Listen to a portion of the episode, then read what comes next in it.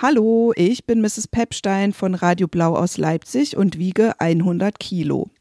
Selbst wenn man wie ich eine Person ist, die schon früh genug ausreichend Selbstbewusstsein erlangt hat, errungen hat, um sich von dummen Sprüchen oder Ausgrenzungen anderer Art nicht einschüchtern zu lassen, bin auch ich nicht frei von Selbstzweifeln.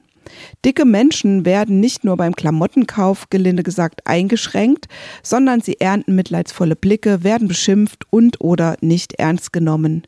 Gut, dass es Finners Song Overscheiß gibt, in dem die Hamburger Musikerin der Gesellschaft den Spiegel vorhält und einfordert, sich nicht mehr bewerten zu lassen und irgendeine Beauty-Norm anzuerkennen. Jeder Körper ist schön.